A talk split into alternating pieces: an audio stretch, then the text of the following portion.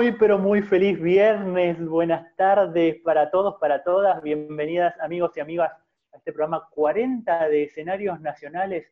Llegamos al 40 en cuarentenados. Hola Ger, ¿cómo va amigo? ¿Cómo estás amigo? Bienvenidos a todos los oyentes. Estamos aquí nuevamente a través del aire de Blan, muy contentos de comenzar el programa número 40. Lo hemos hablado antes, siento que del 30 al 40 pasó una eternidad. Estos 10 programas eh, con, intervenidos por una pandemia han sido realmente en relación espacio-tiempo desconcertantes. Pasó un montón de cosas en el medio, entre el 30 y el 40, pero estamos acá firmes en nuestras casas y en Black, que también es, casa.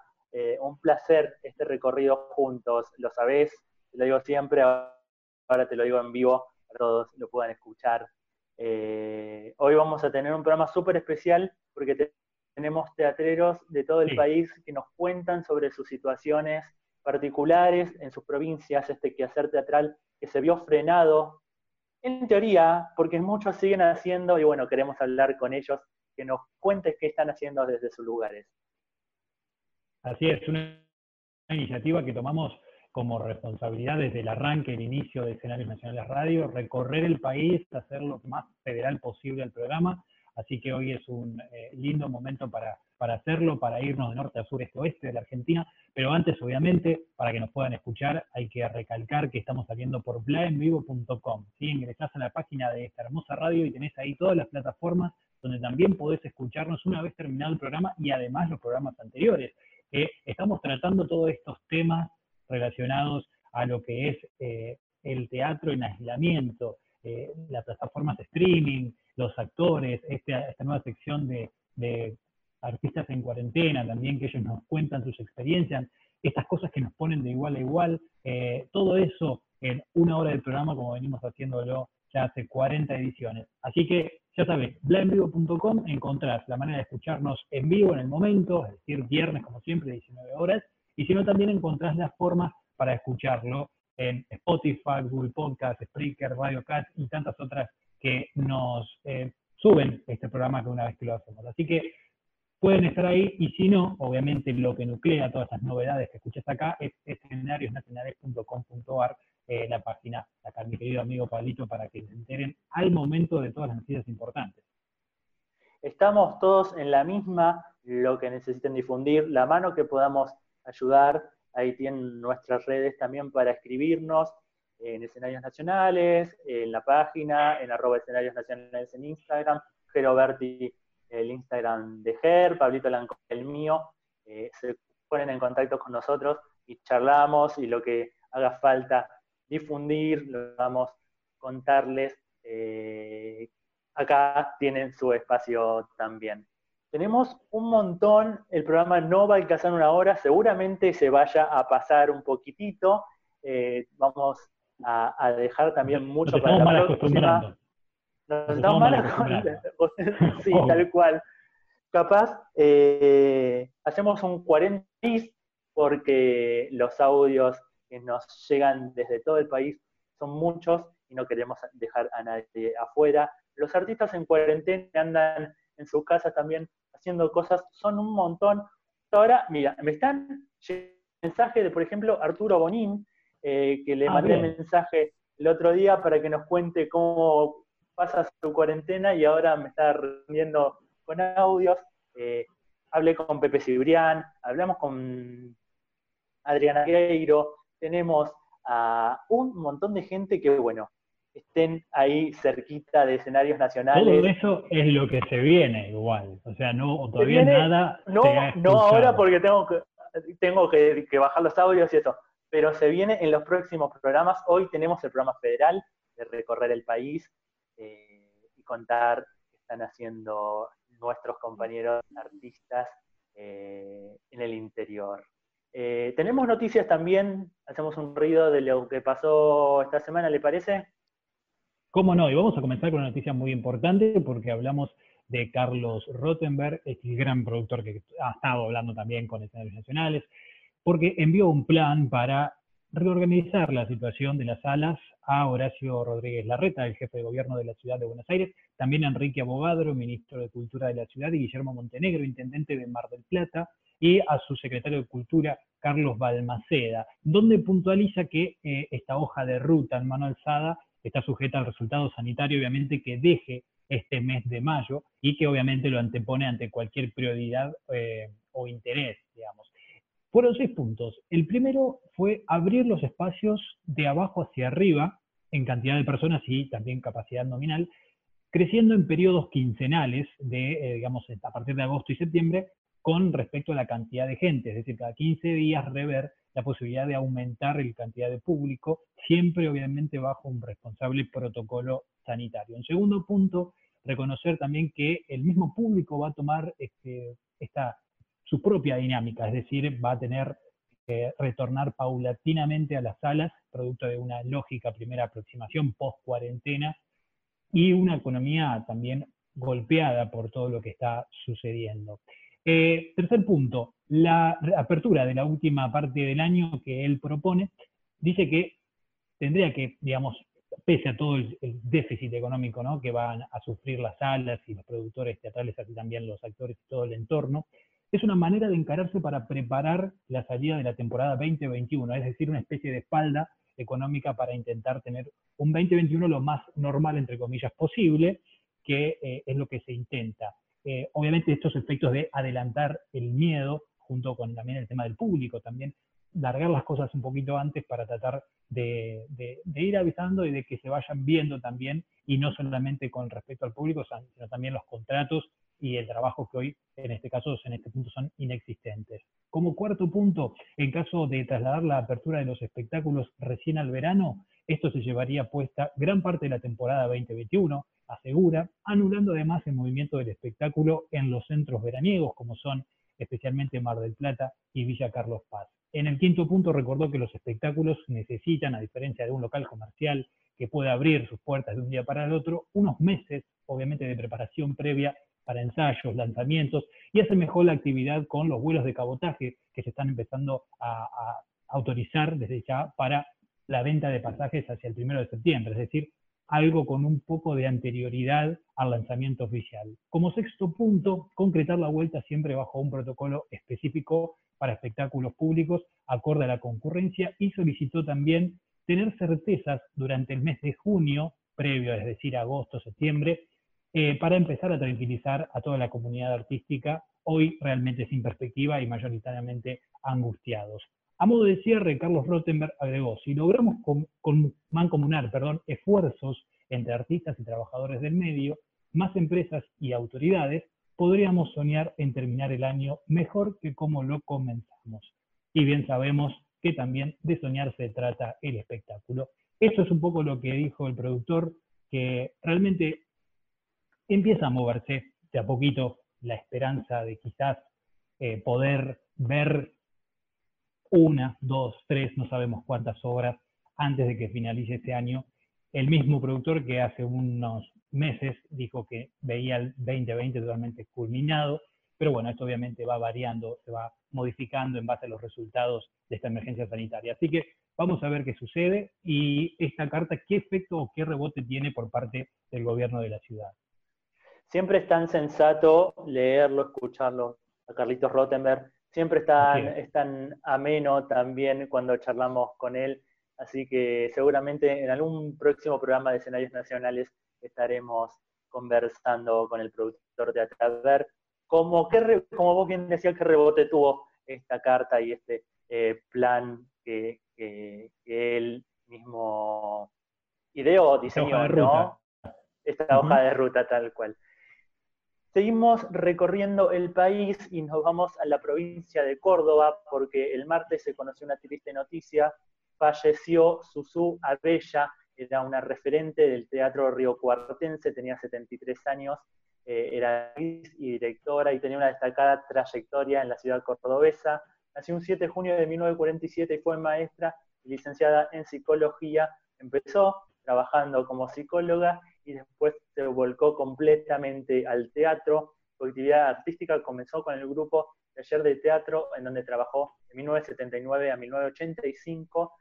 eh, donde creó el grupo de teatro infantil El Bululú. Después también eh, tuvo una intensa actividad teatral en el ambiente y formó parte de la Asociación de Teatro para Niños y Adolescentes a nivel mundial.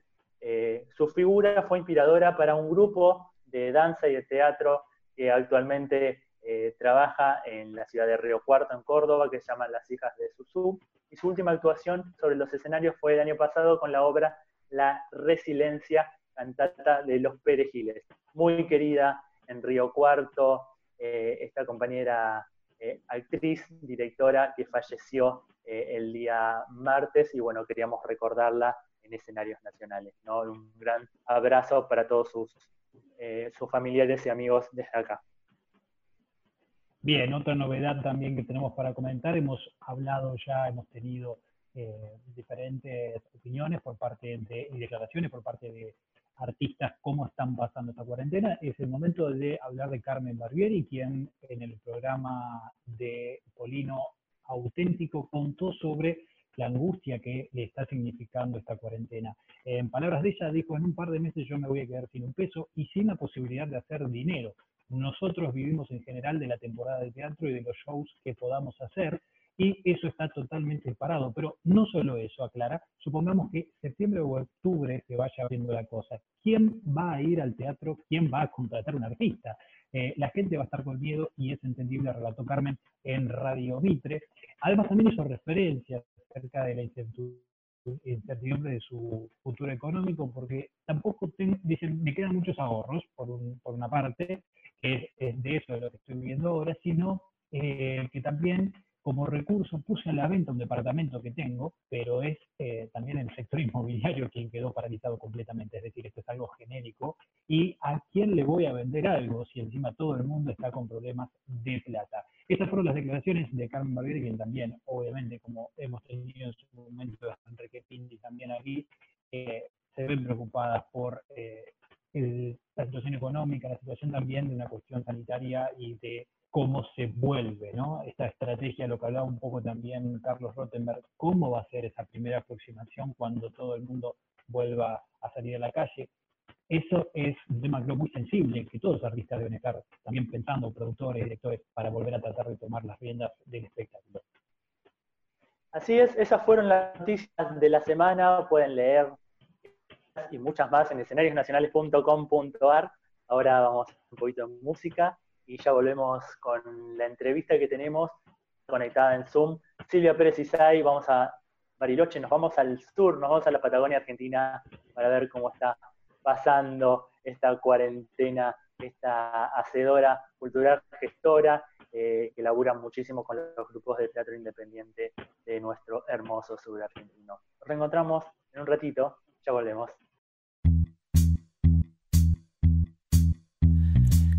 A la noche terminando la semana. Me emborracho, solo voy y vengo de la cama. Creo que comí de más y que soy casi feliz. Prendo la TV pero la dejo silenciada. Hago planes imposibles que quedan en nada. Luego los cancelaré, es habitual para mí.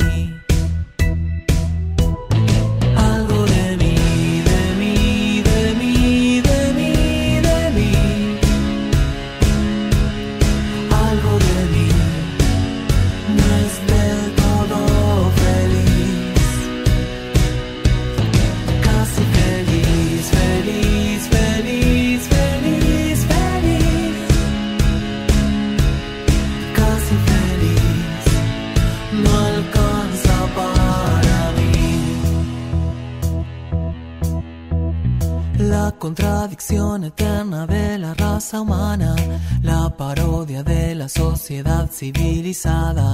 Puede que me haga llorar, pero prefiero reír.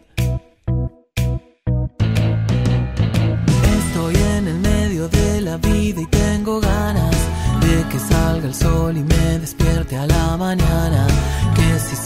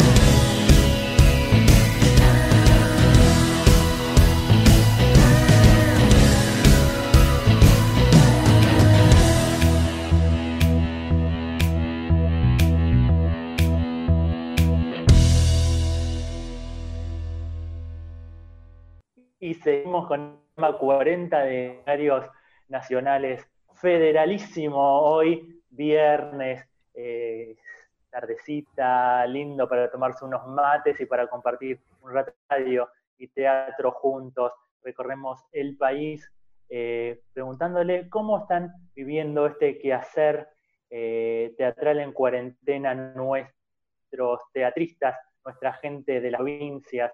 Hemos charlado con mucha gente que en tu rato vamos a pasarle los audios y vamos a estar recorriendo cada una de, sus locaciones, pero ahora estamos conectadas, eh, nos vamos a Bariloche. Cuando charlé con ella el año pasado, nos habíamos prometido que este año nos conoceríamos en algún festival de teatro del sur de nuestro querido país.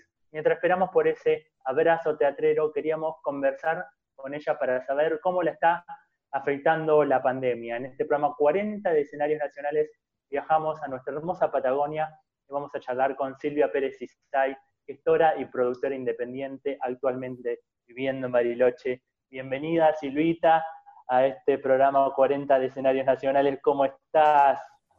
Estamos muy bien, la verdad que la realidad es que, a ver, hay, podríamos decir, viste que cómo es el mundo, que hay muchas realidades distintas, ¿sí? O sea, el espíritu y el alma están altos, estamos atravesando momentos difíciles, porque la realidad es que eh, en mi caso personal yo trabajo mucho virtualmente, con lo cual eh, mi agenda de trabajo se mantiene más o menos al día, pero sí es cierto que en la Patagonia eh, hay mucha gente que no la está pasando por lo menos tan bien en este momento, ¿sí? El hecho de que se hayan cortado eh, muchas cosas, pensá que en nuestros casos hay muchos artistas que viven en lugares muy alejados, entonces quizás no es como en la ciudad en donde uno rápidamente puede ir corriendo a cantarle algo o ver cómo colabora, ¿no? Entonces, en ese sentido, la, yo creo que la cuarentena trajo como, viste cómo es la historia, que todo, toda crisis situación problemática de repente despierta un montón de cosas. Entonces lo que empezó a suceder es que se generaron un montón de redes. O sea, el sueño que yo tenía de hacer redes desde La Pampa hasta Ushuaia, de repente está apareciendo en 15 días por una cuestión de necesidad de urgencia. Unidos en el espanto se llamaba. Unidos en la pandemia. Claro, pero lo interesante con la gente de, de, arte, viste, es que en general que cuando uno se une, al principio es el susto y el miedo y de repente te das cuenta que no, mira todo lo que podemos hacer juntos, digamos. Entonces, se está viviendo un momento muy particular. Es cierto que, no sé, hoy por ejemplo a la mañana estábamos hablando con la gente de circo y la situación de semaforistas o la gente que trabaja en, en la calle, sí, que son artistas que tienen su ingreso al día porque dependen de lo que trabajan, este, están en una situación obviamente muy extrema, porque además en muchos casos son personas que no tienen ningún tipo de ingreso fijo ni ningún otro tipo de aporte. Entonces, bueno, una cosa interesante es cómo se van generando de alguna manera redes para poder acompañar a ellos. También hablábamos, a partir de esa necesidad que es imperiosa, apareció el diálogo sobre bueno, pero está bueno visualizarlos como artistas, ¿no? Esto de aquello que se homologa con el que pide dinero, el que limpia el vidrio, en realidad es otra cosa completamente distinta. El malabarista, el que hace cosas en, en las esquinas, ¿no? Lo que uno conoce como el artista de calle, ¿sí? Entonces apareció como la necesidad de decir, bueno, en realidad estaría bueno trabajar en pos de ver cómo se visualiza desde otro lugar distinto al artista de calle, ¿no? El que trabaja en la plaza, el que está haciendo cosas en, espacios abiertos, ¿no? Y, aparecen debates sumamente interesantes, porque eso lo que permite es visualizar cosas que si no, son tan dispersas y están abierto todo que es como que se pierde, ¿no? Tal cual, tal cual. Además, eh, esto que nosotros necesitamos los cuerpos, porque el teatro se trata de eso, pero las almas están interconectadas. Eh, y, no sé, es eh, un poco complicado el tema del streaming. Nos pasa a nosotros con la radio, con esto, ¿no? El, vernos a los ojos. Eh, imagino que ustedes también lo están sufriendo un montón. En realidad lo que está pasando, eh, a ver, una cosa es Bariloche, te diría, y otra cosa es lo que yo por lo menos conozco de la Patagonia, ¿sí? Nosotros en la Patagonia tenemos una dinámica un poco distinta. Es verdad que la presencialidad y el, y, el convivio es lo que en realidad a nosotros nos da como entidad, podríamos decir, ¿sí? Pero también es cierto que tenemos como una dinámica de vida en donde muchas veces nos metemos para adentro, por una cuestión de clima, de situación, o sea, en general acá en la Patagonia la gente es más de meterse para adentro que estar saliendo. Yo siempre cuento la anécdota, yo hace siete años más o menos me mudé y es re loco, no consigues un kiosco. O sea, Querés comprar un paquete de caramelos, un chocolate y tenés que hacer dos kilómetros, digamos, mínimo para hacer. Entonces, esa dinámica también trae en este caso como un beneficio, porque la realidad es que el hecho de tener que quedarnos mucho tiempo en casa tampoco es un problema tan grave en la sensación de la experiencia, ¿sí? Se transforma en un problema cuando se cortan los ingresos. Nosotros tenemos el caso de Chubut, que está atravesando situaciones gravísima ya desde antes de la pandemia, porque todos los que son empleados municipales y empleados públicos no están cobrando sueldo, o sea, muchos ahí desde eh, diciembre que no están cobrando. Entonces, es, ese tipo de situaciones son las que realmente a veces ponen en jaque, te diría como el bienestar casero de la pandemia, ¿no? Si lo pudiéramos poner un título. Entonces, el convivio en términos de lo que se puede producir, poder hacer funciones, de poder compartir espacios de encuentro, digamos. Pero la realidad es que el intercambio a través de, no sé, el video chat, del encuentro virtual, es también, forma parte de la dinámica que nosotros tenemos. ¿Y, pudieron eh, acceder a, esta, a este plan Podestá que desde el INC están tratando de dar ayuda a todos los grupos de teatro de todo el país? Mira, nosotros, eh, bueno, yo particularmente como productora y gestora promuevo mucho ese tipo, tanto a través de la página como a través de los contactos que voy teniendo. El otro día sacaba cuentas y participo como de 42 grupos de WhatsApp, así que imagínate que tengo como un lugar de difusión bastante interesante. Así me queda el ¿no? Pero ese es otro problema. Ese es un problema para mi familia. Este, ¿La información te llega o te llega? de alguna manera, de algún lugar este, llega. La realidad es que se están presentando, eh, acá quizás uno de los puntos más críticos también son las salas independientes, que en general son salas que se pueden sostener en base a las funciones que se hacen, a las actividades que se hacen, talleres y todo eso, y al, al virtualizarlo, digamos, eso se pierde completamente. Entonces, las salas se están presentando, están esperando ahora que les den el feedback para ver si la primera llamada les dieron los que se presentaron, los artistas también, y lo que está sucediendo en algunos lugares, por ejemplo, acá en Bariloche hay la Asociación Teatrantes Bariloche junto con el municipio y una verdulería que se llama El Nago Honesto, de paso le hago promoción, está donando verduras, entonces semanalmente se les da un cajón de verduras a aquellos que no tienen ningún tipo de ingresos o que están en situación de extrema necesidad y se hizo todo a través como de un circuito en donde se relevó quiénes eran los que estaban en esta situación y se los acompaña desde este lugar, ¿no? La semana que viene Teatrante saca lo que se llama la entrada solidaria, que es esta propuesta de que la gente deposite dinero en una cuenta y que ese dinero se reparta entre estas personas. ¿sí? Estamos hablando de situaciones que están muy en el borde de la supervivencia, o sea, personas que no tienen huerta, que no tienen trabajo, no tienen ingresos, tienen a veces un alquiler que pagar, una familia que sostener, y bueno, en ese sentido se está haciendo como esa red. Después, por ejemplo, en las grutas hay un grupo de chicos de los Mirones, que es un grupo de teatro muy fuerte, que es el que hace en general el, festival de, teatro durante el verano, que ellos hicieron entre ellos mismos un circuito de acompañamiento. Entonces, generaron toda una red, eh, primero para relevar cuáles eran los casos que estaban en situación de crisis y después para ver cómo acompañarlos. Entonces, están apareciendo, en el Bolsón hay otro tanto, digamos, entonces están apareciendo como lugares que eh, se va acompañando la crisis inmediata, ¿no? Y quizás para mí esto es una mirada que yo tengo como gestora, te diría, eh, la emergencia lo que está trayendo es eh, el encuentro, o sea, el encuentro obligado por un lado, pero por el otro lado el beneficio del encuentro obligado. Entonces, por ejemplo, en el caso de los cirqueros, que son artistas que en general están muy dispersos porque, no sé, eh, yo me reía porque yo me meto, el, circo para mí no es un mundo, o sea, siempre disfruto mucho del circo, pero no, yo no vengo del circo, digamos, no es que es mi mundo de base, ¿no? Entonces, yo les preguntaba, bueno, tuviéramos que eh, ver qué, no sé qué categorías, pero qué grupos hay. Dice, y tenés los semaforistas, los de calle, los de plaza son otra cosa, los que están en el Son un montón. de tele es otra cosa, los que hacen malabares es otra cosa, hace diablo, bueno, de hecho aprendí, hay un montón de categorías, por ejemplo, para mí las banderitas que vuelan, este, eran banderitas que vuelan y no, tienen un nombre red top, como no sé cuánto fly, digamos. Igual que, igual que lindo, pero Claro, porque lo que empieza a suceder es que lo que yo les decía desde mi experiencia como atravesando esto y acompañando el, digamos, lo que se va consolidando, es que se visibilizan. O sea, si no, uno los ve como, no sé, vas caminando por la calle, los ves y es como parte más paisaje paisaje. urbano. Claro. Exactamente, y sin embargo esto lo que está haciendo es que los pone sobre la mesa. Entonces, por ejemplo, ahora, a partir de la invitación que hizo Circo Abierto de relevamiento de información, se está creando una red de circos, de cirqueros, digamos, de la Patagonia que va desde la, desde la Pampa hasta Ushuaia.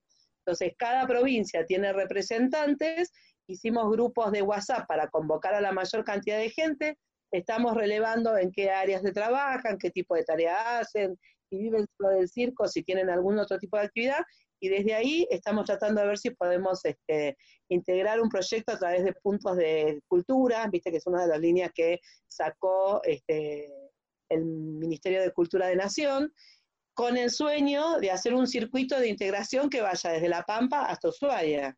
Imagínate que todo eso se catalizó en tres semanas. Ahora, Cosas que en general, no sé, uno diría planificación de proyecto, dos meses para convocar a la gente, ¿no? El tema de Pero ponerse de los todo. mañana, como que mañana Silvi, te hace bajar a la tierra. te, te hago un paréntesis porque las cosas estas de la tecnología se nos corta el Zoom, salimos, volvemos a entrar y te tengo un par de preguntitas más y seguimos charlando, ¿ok? Dale, buenísimo. Dale, gracias, nos reencontramos. Y seguimos en este programa 40 de escenarios nacionales, como la Ruta 40. Atravesamos el país hoy de norte a sur, eh, de sur a norte. Falta después de este a oeste y de este a este, que tenemos muchos teatristas que nos dejaron su audio haciendo referencia a sus lugares, eh, cómo la están pasando en, medio de toda esta pandemia. Seguimos charlando con Silvi Pérez Cisay desde Bariloche. Qué hermoso debe estar Bariloche en esta época de- del año. Bariloche es hermoso siempre, pero los otoños, con sus ocres, con sus marrones, deben ser eh, tremendo. Ya estaremos por ahí. Silvi, vos tenés una ventana por ahí cerquita, te dan la web guapi, ¿cómo andamos? Sí, lo que pasa es que, a ver, voy a intentarlo, obviamente. No creo que vea mucho porque ya está oscureciendo tarde. A ver si podemos ver algo. Ah, pero mira, espera que voy a apagar la luz porque lo que vas a ver es una luna espectacular. No me vas a ver a mí, pero a ver si logran. ¿Se ve? ¿Ahí la ven? Tremenda, Se ve, sí. una luna increíble que en un rato se va a ver reflejado lo que ven como una mancha medio negra ahí entre dos árboles, ese es el Nahuel Huapi. Eh, Enfrente, está- enfrente está, sí, si hubiéramos conectado un toquecín más temprano, se hubiera visto el atardecer con los ojos amarillentos, la realidad es que el otoño acá es magnífico. Increíblemente ayer nevó, estábamos todos sorprendidos este, con el tema de la nevada, pero bueno. Sí, les contamos. Nos contamos en, en las mañanas de Bla, eh, un- eh, el servidor con- conduce junto con Pame Molina las mañanas de la radio y nos llegaban eh, fotos de, de las primeras nevadas. Qué, qué Claro. hermoso. Se va a venir una temporada complicada porque, bueno, Bariloche sabemos que, que vive muchísimo del turismo también, ¿no? Y estamos, justo hoy hablábamos en, en- nosotros somos cinco en casa, ¿viste? Yo tengo a mi esposo, mi hijo que tiene 20, que de hecho se, iba a- se mudaba a Buenos Aires para estudiar y justo quedó de este lado, por suerte para la mamá. Este, Y después tengo dos hijos adolescentes que, estudia, que estudian hostelería y gastronomía en el secundario y hablábamos justamente de eso, que yo creo que el efecto más difícil para Bariloche no va a ser estos dos primeros meses, en donde muchos vienen de un verano interesante, digamos, porque la realidad es que acá la temporada de verano fue una buena temporada. El gran problema va a ser seguramente en junio, julio, digamos, cuando no tengas la reposición de la temporada de invierno. acá, o sea que el 70% del ingreso de Bariloche es por el turismo, o sea, de manera directa o indirecta, ¿no? ya sea porque trabajas en un hotel, en un restaurante o en algún tipo de eh, compañía de viajes o por todos los servicios adicionales que se mueven a partir de eso, servicios como plomería, gasistas, eh, lavandería, este, bueno, todo lo, bueno, ni hablar peluquerías, ¿no? Todo ese tipo de comercios, este, los que venden hasta las chucherías, digamos, ¿no? Eso va a ser un impacto. Yo particularmente creo, esto es una opinión mía, el otro día no sé quién me dijo que soy demasiado, que, miro la, la, vida demasiado optimistamente, pero para mí, eh, Bariloche hace ya varias temporadas que está teniendo crisis con el tema de si hay nieve, si no hay nieve, si se puede avanzar o no, me parece que la pandemia también, así como catalizó todo lo que tenía que ver con la unión entre los artistas, digamos, me parece que va a suceder lo mismo en términos de poder redefinir un, perfil socioeconómico diferente, ¿no? Porque la realidad es que Bariloche tiene muchas posibles fuentes de ingreso, no solo el turismo, por diversas cuestiones de, de índole político, de negocio, de un montón de cuestiones, siempre se ha monopolizado eso como el único lugar y me parece que es un buen momento para empezar a, diversificar y que eso también permita un desarrollo diferente. ¿no? Esto es, obviamente que es una opinión personal mía, pero creo que Bariloche como ciudad es muy injusta a veces, sobre todo con la gente que, que vive. Para el turista que viene en general la pasa bien, por ahí se pasa algún tipo de problema que lo resuelven y, ya está. Pero para quienes vivimos, en muchos casos es Pensá que el 70% del ingreso es por el turismo, de ese 70% hay aproximadamente un 40% eh, más o menos que es de trabajo en negro, con lo cual las condiciones laborales que hay no están tan buenas, digamos, ¿no? Es, muy, es un trabajo muy eh, informal, entonces, bueno. Y, por el otro lado, también creo que una cosa que está circulando mucho y que eh, para mí es un beneficio extra es que se, se, está empezando a ver el aporte que tenía la cultura a todo eso, ¿viste? O sea, mientras esto no sucedió, es como que estábamos todos igualados en luchando para ver cómo nos posicionaban y de repente nos dimos cuenta que, no sé, la música, el dibujo, el arte, este, el teatro, acá eh, la realidad es que hay muchas, no sé, profesoras de danza, teatro, este, arte que están dando clases vía Zoom. claro. Desde el principio. Claro. O sea, tenemos caso de Vero Cutillo, que es una de las profesoras de danza que hay acá en Bariloche, que tiene un espacio, ella me dice, me dice, mira, yo la verdad que desde el día número uno empecé a dar clases vía Zoom, obviamente que no tengo el nivel de ingresos que tenía, pero por lo menos me da la posibilidad, porque digamos, el aporte es el, el, aporte en general es, es, voluntario, entonces nunca iguala lo que sería una cuota mensual de lo que se cobra cuando uno va a tomar clases sistemáticamente todas las semanas, dice, por lo menos puedo tener algún ingreso que me permite estar activa también. Entonces, digo, me parece que, como todo, o sea, obviamente que hay, hay situaciones difíciles, creo que en algún punto es un, es un buen momento para repensar, bueno, a ver, cómo se vive el arte en Bariloche, ¿no? De qué manera se establece el vínculo con otras, con otros lugares, ¿no? Con otros, con otro tipo de, encuadres, ¿no? Quizás a mí una de las cosas que me desvela siempre, y esto lo digo como productora y gestora, es que, las personas que son artistas también sean reconocidos como trabajadores, ¿no? Pues, Tal cual. Vamos, la famosa frase de por amor al arte, yo por amor al arte trabajo de eso, otros por amor a sistemas trabajan de sistemas. Y al sistema no le cuestionan que quieran ganar mucha plata. Yo no es que me quiera ser millonaria, pero por lo menos que sea un ingreso justo en función del trabajo que uno hace, ¿no? Pasó también eh, eh, esto de, arrancar, cuando empezó la liberación masiva de obras, de mucha gente, tener el,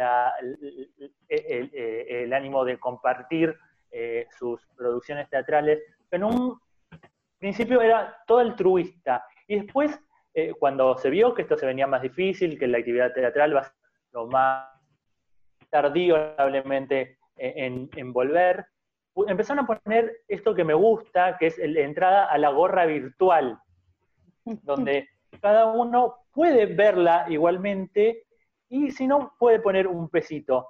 Y siempre desde acá, desde escenarios nacionales y distintos compañeros teatreros y teatristas, eh, dicen que, bueno, es para mantener, porque salas siguen teniendo que pagar a sus empleados, unos impuestos que se siguen facturando.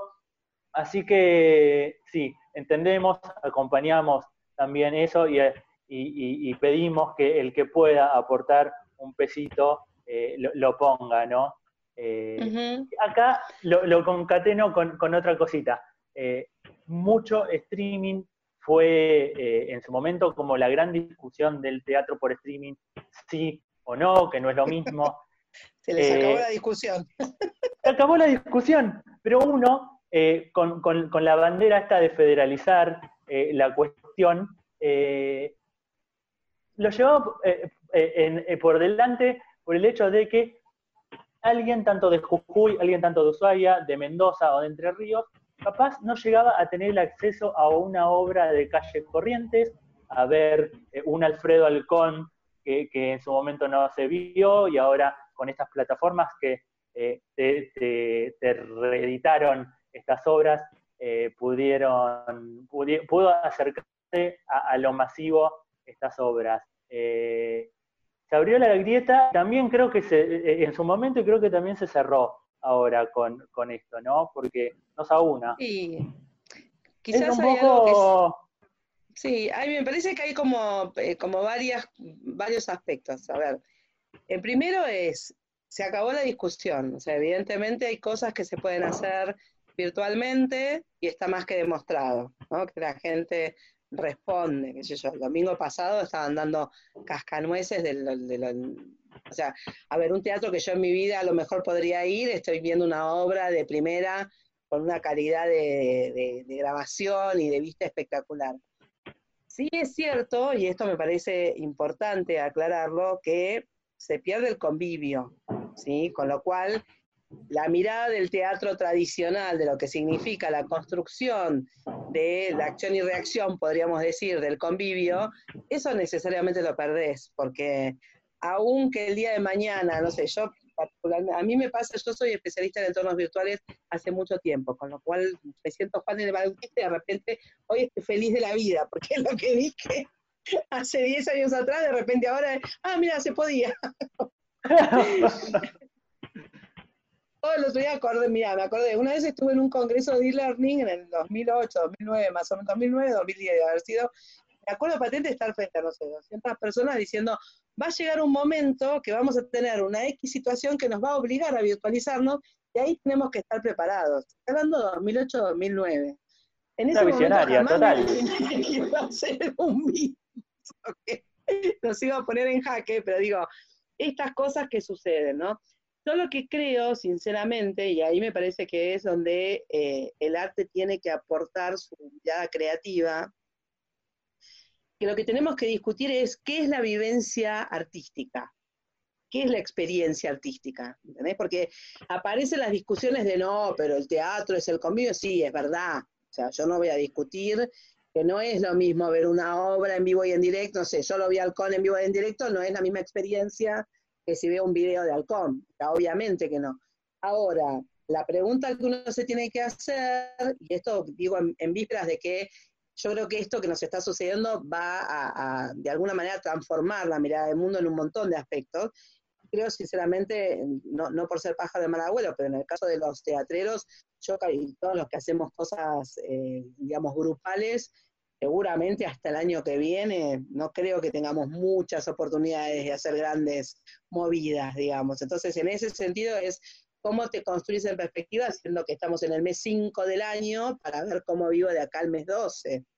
Y ahí creo que tenemos que apelar necesariamente a la creatividad artística, o sea, pensar, no sé, yo por ejemplo como docente virtual siempre digo lo mismo, que yo dé clases en línea y que esté en una clase hablando como con ustedes ahora, no significa que la experiencia que vive la persona del otro lado cuando le propongo hacer algún tipo de ejercicio no sea una experiencia real, ¿sí?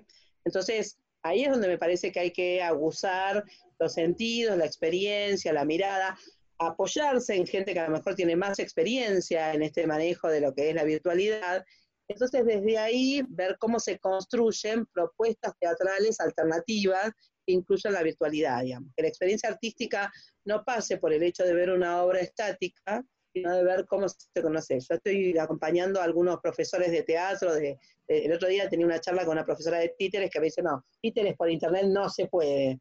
Y empezamos a hablar de un montón de propuestas que sí se pueden. yo le decía, cuando vos tenés que enseñarle a alguien a manipular un objeto, ¿qué hace? Y no, agarran cosas, digo, están en su casa, que agarren la espumadera, que agarren una cacerola y empiecen a manipularlo. Y esa experiencia que se lleva la persona, se la lleva puesta. O sea, no es que eh, vos tenés que, le digo, el problema que tiene, esto mirándolo desde el lugar docente, ¿no? Es que perdés el control. O sea, lo que perdés es el controlar y el mirar qué está haciendo, cómo lo está haciendo, dónde lo está haciendo, porque no vas a estar 24 horas del día, ¿no? Volviéndote loca mirando las, las pantallas de todos sus estudiantes. Pero la experiencia de construir la interacción con el objeto, la persona la puede hacer igual. No es que porque está en virtual se lo pierde. Entonces, ahí creo que vamos a tener que crecer artísticamente, creo que hay muchas posibilidades. Nosotros tenemos, acá en el sur hay excelentes profesionales de las técnicas audiovisuales, foto, video, interacción. Creo que hay que tocarles el timbre a los chicos que juegan muchos videojuegos con escenarios inmersivos, para que nos cuenten un poco de qué se trata eso y empezar a investigar y, y vivir alguna cuestión por ahí. Yo siempre digo lo mismo, es ensayo y error, o sea, hago algo, no me salió bien, voy por otro camino, pruebo, pero a mí me parece que eso es una, se nos abre una ventana infinita, o sea, a diferencia de pensar que se nos murió el teatro, como dicen algunos, ¿no? Este, me parece que es al revés, la experiencia artística quizás tiene una experiencia, no sé, eh, Vero el otro día Cutillo decía, fíjate que yo estoy dando clases y de repente tengo gente de Mar del Plata y de Córdoba, me decía que en mi vida se me hubiera ocurrido darle clase a esa gente claro, Total. total. Entonces, eh, me parece que es esto, que es abusar los sentidos artísticos, permitirse también que eh, la dinámica de construcción es otra, ¿no? La virtualidad, todo lo que nosotros conocemos como herramienta virtual se construyó en base a ensayo y error. ¿no? Yo siempre digo lo mismo. Bill Gates hizo su millonada de dinero ¿no? y, y Steve Jobs no porque la tenían re clara, sino porque sabían qué hacer cuando se equivocaban. En lugar de llorar y desgarrarse las vestiduras y ponerse, ¡ay, qué terrible! No, no, ¿en qué nos equivocamos? ¿Cómo avanzamos? esto. Y ahí creo que es, interesante la posibilidad del mix que podemos construir. Eh, por lo menos esta, esto que estoy diciendo es una opinión personal. ¿eh? No, creo que, no sé si es tan representativa de mucha gente por este lado, digamos, pero, pero por acá, que abre un por acá, por acá lo, lo compartimos. Nos permitió vernos las caras, quedará pendiente el abrazo, el compartir algún festival, alguna sala, pero ahí estamos, codo con codo. Eh, contás, Silvi, con escenarios nacionales siempre que necesiten difundir algo, porque la bandera de este proyecto es eso, recorrer el país con sus hacedores. Eh, ya está, ya nos conocimos, ahora compartir todo lo que eh, podamos darte una mano a vos y a todos tus allegados desde nuestra hermosa Patagonia Argentina. Que nos reencontremos prontito. Les agradezco un montón, la verdad que está bueno el encuentro y lo mismo va para este lado. Cuando necesiten que los acompañemos, que compartamos, bueno, ya por las redes sociales nos vamos acompañando, pero también nos contamos mutuamente. Eso mismo, la charla quedará pendiente para dentro de poco. Eh, esto es constante, esto, como dijo el presidente, la obra se escribe sobre el escenario. Así que me, encantó, me encantó porque me sentí como súper identificado y la uso siempre. Eh, así que un abrazo fuerte, fuerte, fuerte, vuela a la distancia y muchísimas gracias de nuevo. Bueno, muchas gracias a ustedes y que estén bien y el ánimo arriba. Nada de quedarse mal porque nos tenemos que quedar adentro, al contrario, el adentro va a ser el mejor afuera que podamos tener en el futuro. Y a cuidarse. Exactamente, quédate en tu casa. Quédate en casa. Hasta prontito. Tengo la mirada, eso con lo oscuro solo puedes ver. No preguntes nada, tú ya sabes bien lo que vamos a hacer. Y ahora que ya estamos a solas, no me importa el día ni la hora. Tantas ganas ganas no se controlan. Yo solo quiero volver. Y si me dices baila conmigo, yo contigo bailaré. Y si me sigues, yo a ti te sigo. Donde quieras, llévame. Así en secreto, dame tus besos. No lo pienses, bésame. Y si me dices baila conmigo, yo contigo bailaré. Yeah, yeah, yeah, yeah. Cuando tú me tocas, toca, toca, toca. Como me provoca, boca, boca, boca. Cuando tú me besas, de pies a cabeza. Sé que a ti te gustan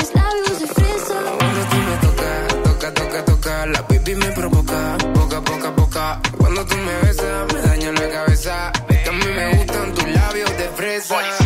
Y si te digo ven, baila, apaga tu phone. Tuyo.com, como en la habitación, bailando reggaetón. Tengo un cohete en el pantalón. Es la nena es fresa y tiene la receta. Mo- mo- mucho brillo en la discoteca. Yo mojé su labio porque estaba seca. Vamos a disfrutar el momento que parezca fiesta. Qué lindo movimiento,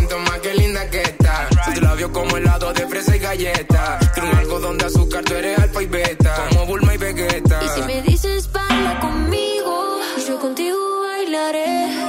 Y si me sigues, yo a ti te sigo. Donde quieras, llévame. Así en secreto, dame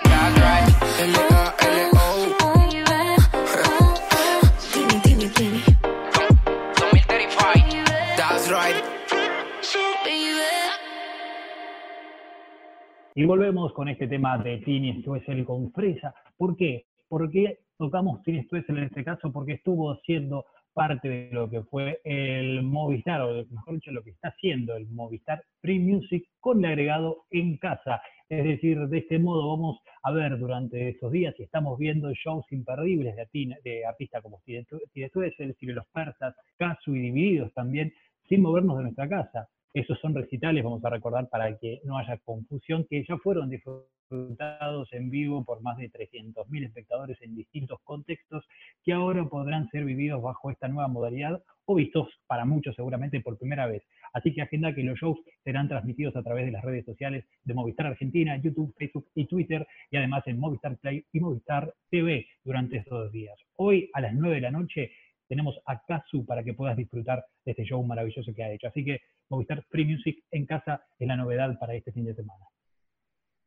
Me encantó, escuchamos un poquito de musiquita linda en este hermoso programa que estamos recorriendo el país, los 40, en cuarentenados, estamos ya listos para agarrar de nuevo el autobús virtual, las valijas listas.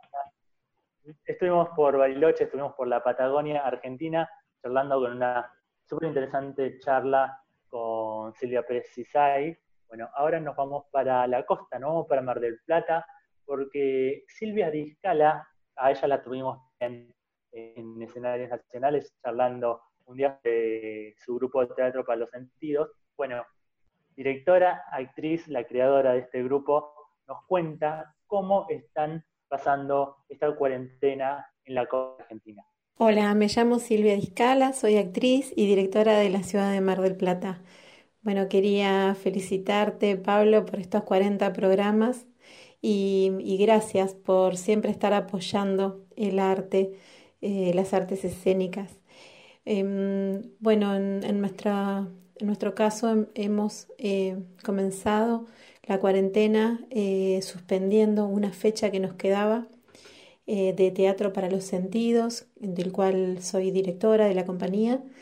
Y, bueno, y, con todo esto que estaba sucediendo, eh, comenzamos a pensar qué, qué, podíamos hacer, si es que podíamos hacer algo, aparte de esperar, ¿no? Y bueno, y, a partir de ahí comenzaron a surgir ideas y, y, fuimos trabajando la posibilidad de poder hacer una obra virtual, sensitiva virtual, y bueno, y la pudimos lograr y la, la lanzamos, la estrenamos el, en Pascuas, pues es una obra referente a Pascuas que se encuentra en YouTube.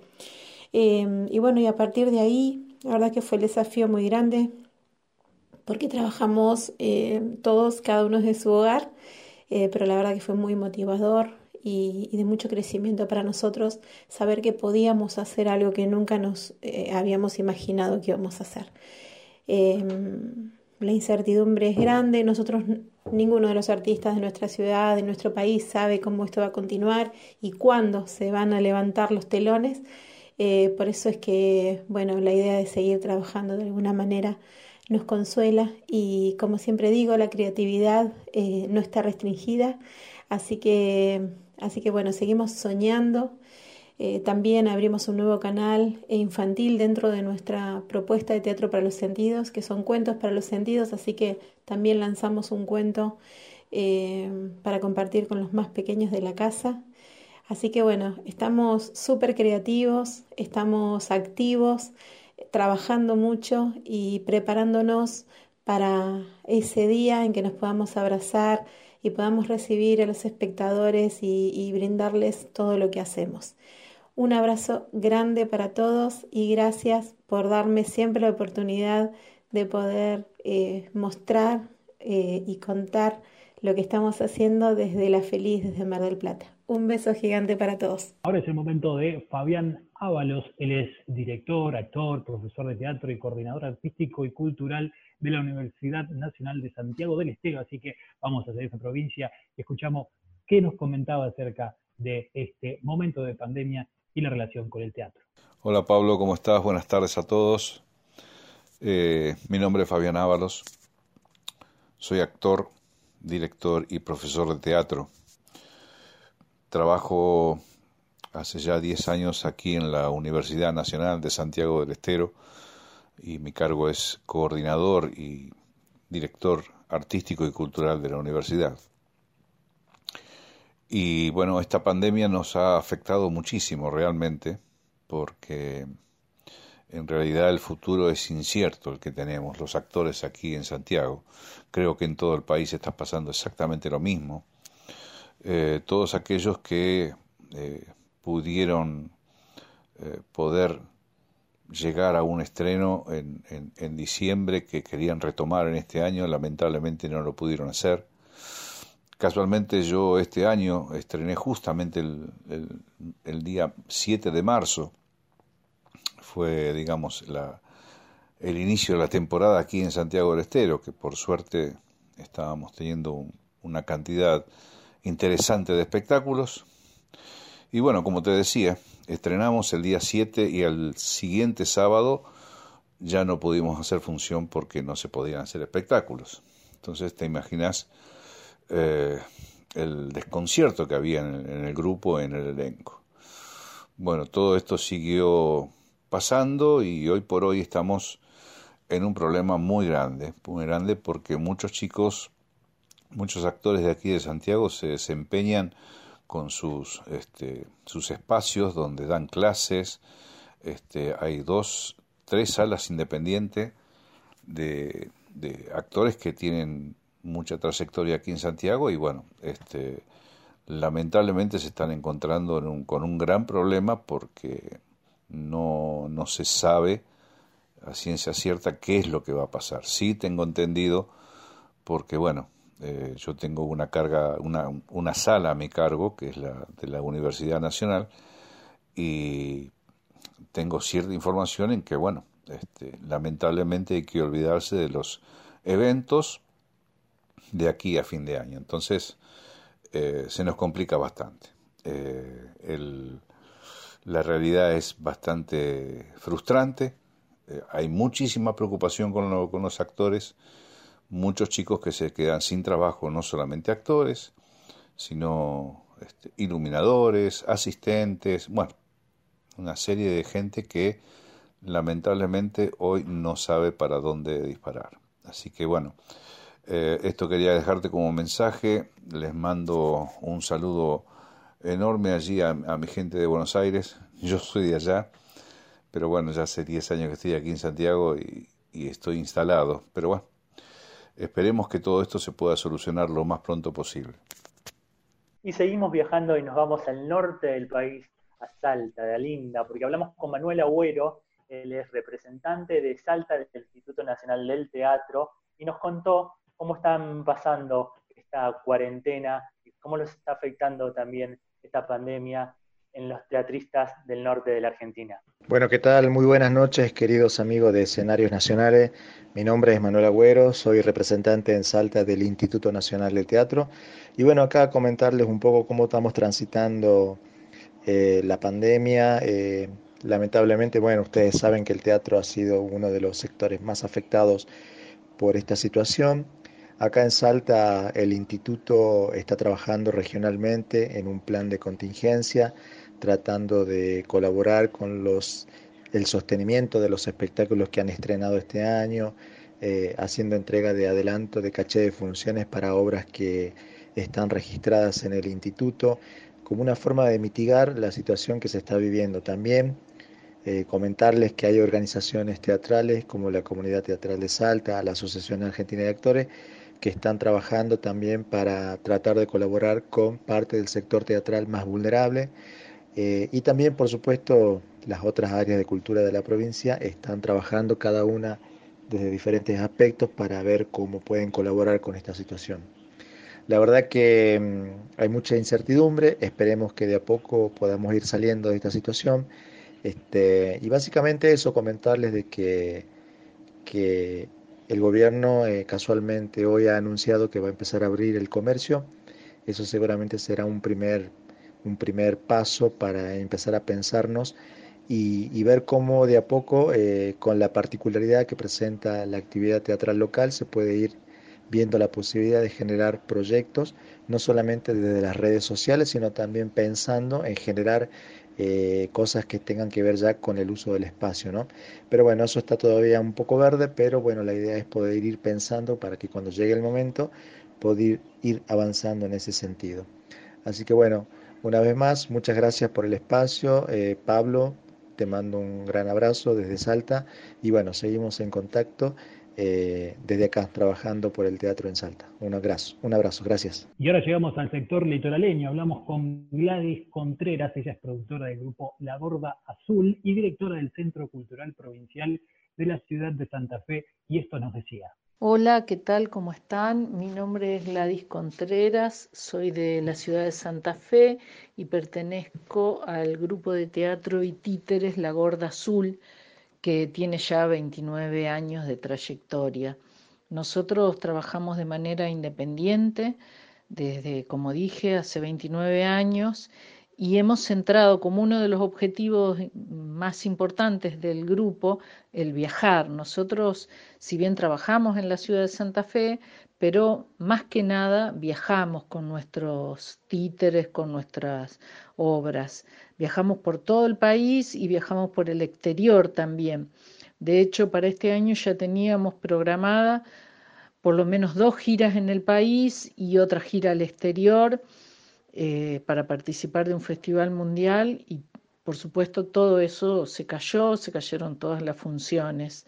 Así que mm, nada, esto cambia totalmente lo que el grupo tenía pensado y por ahora lo único que podemos hacer es esperar y mientras tanto estamos cada uno en su casa mirando, armando muñecos o por lo menos armando bocetos de muñecos porque nosotros hacemos nuestros propios muñecos, yo tratando de organizar, pues yo soy la productora del grupo, yo no actúo y nada, tratando de organizar, de ver eh, qué va a pasar después de todo esto, publicando fotos en nuestra web y esperando, a ver, esperando con expectativas a que esto termine pronto y leyendo lo que escribe el director y mirando muñecos y mirando videos, pero no mucho más que eso porque, bueno, no sabemos cómo va a seguir y, y cuándo vamos a poder volver a conectarnos en vivo con los chicos, que es lo que más nos interesa.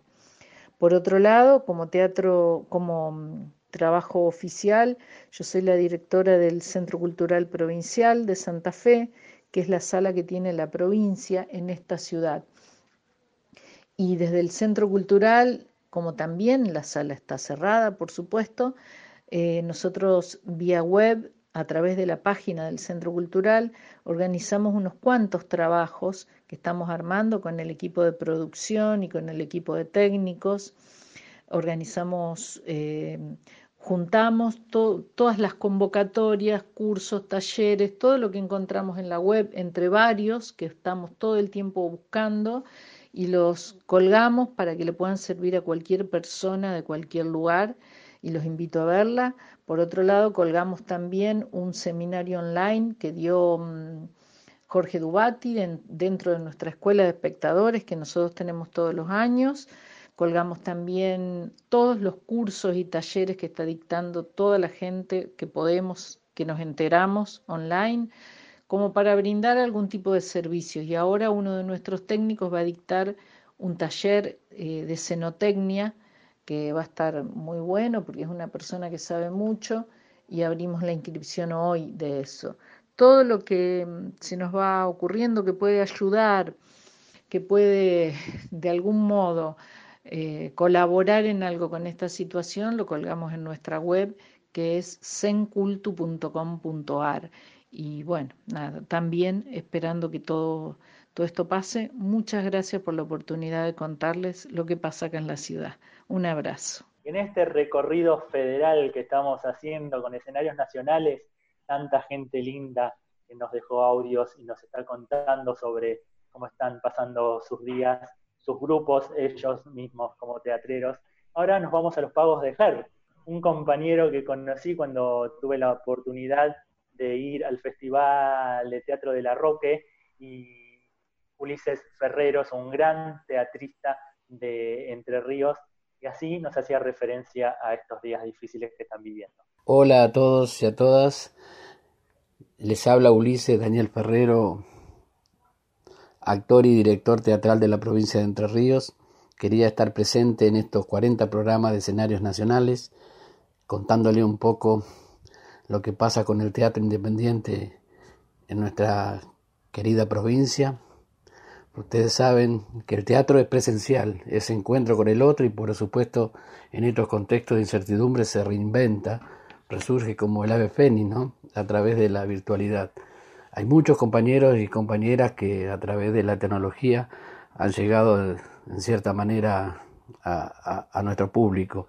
Eh, hay que entender que el teatro eh, no solo son funciones, ¿no? es también el proceso creativo, la formación, los talleres, las escuelas, los centros culturales. Pero el teatro seguirá su cauce, seguramente sus hacedores encontrarán caminos alternativos y volverán a los escenarios más, más fuertes que nunca a encontrarse con su público. Sabemos que el teatro es como un hecho social, es el aquí y el ahora, y trasciende más allá de los contextos sociales, políticos, económicos. Yo creo que esta pandemia es un desafío que nos iguala en miedos, en angustias, en ansiedades, pero el teatro, el teatro, el arte en general es como una resistencia superadora que ya conocemos ante cualquier crisis.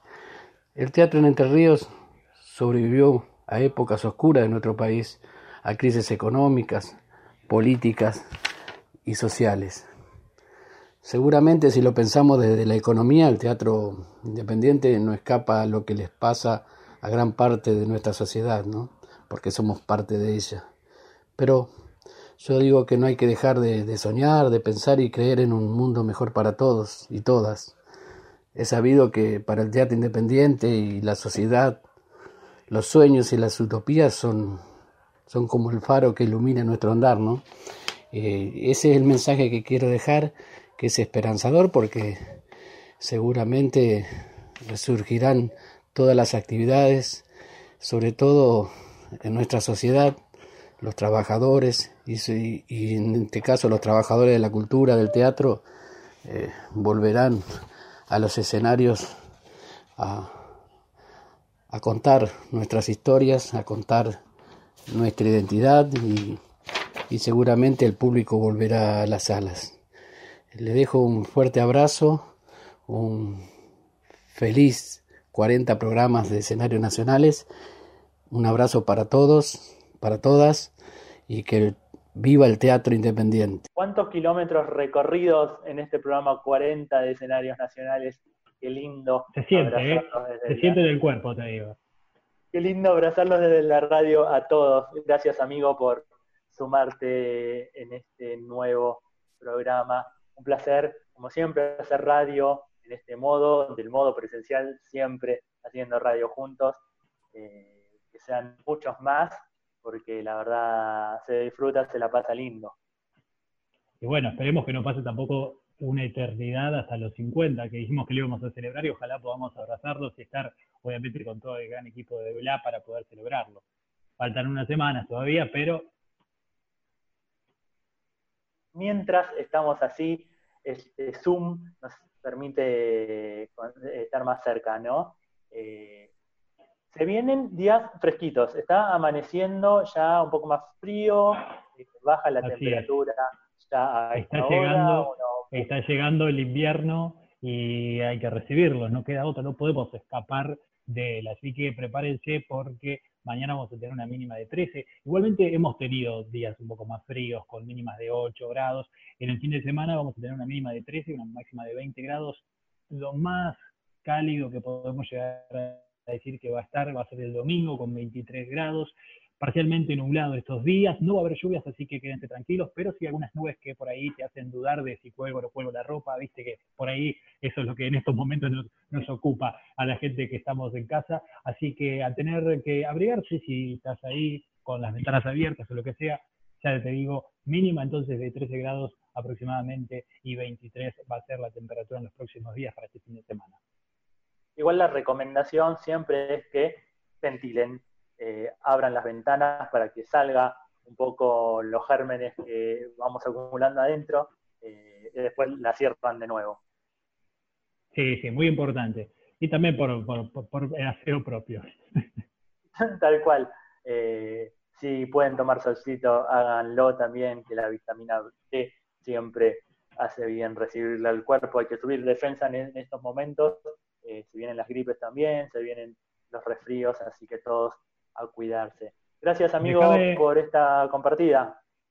Y agrego a vos, amigo, Sí, sí, no, simplemente agregar esto que ya está más virtual que nunca. Eh, invitar a toda la gente que está del otro lado que siga nuestras redes sociales, estamos hablando de arroba escenarios nacionales, para que ahí se enteren de todo lo que hablamos aquí en este programa, pero además también las noticias importantes en el momento justo a través de su Instagram y a través obviamente de la red escenariosnacionales.com.ar y las propias, ¿no? Las personales, arroba Pablito Lancone, arroba Geroberti, para que puedan encontrar ahí también más info y lo que nos gusta hacer, que es esta radio. Agradecemos a la gente de una, como siempre, con toda la predisposición para que salga este programa como lo, ustedes lo pueden ver.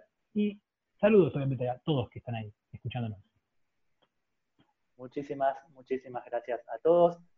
Nos despedimos, ahora los dejamos hasta la semana que viene eh, vamos a escuchar un hermoso texto, voz de nuestro compañero Pero Berti, por supuesto. Eh, él nos cuenta un fragmento de Madre del Lobo Entrerriano de Juan Molina. Cuídense, sean felices y viva el teatro. Me afeito, me afeito, me logro ser casi lampiño. Recorro de navaja y jabón mi rostro para evitarme peludo. Contemplo mi ser en un espejo y desaparece el que con barba estaba. El de hace rato, el de a ratos. Mi mirada se va nuevamente tras esa mujer que veo correr. Llegará el día en que me anime a salir y le diga hola.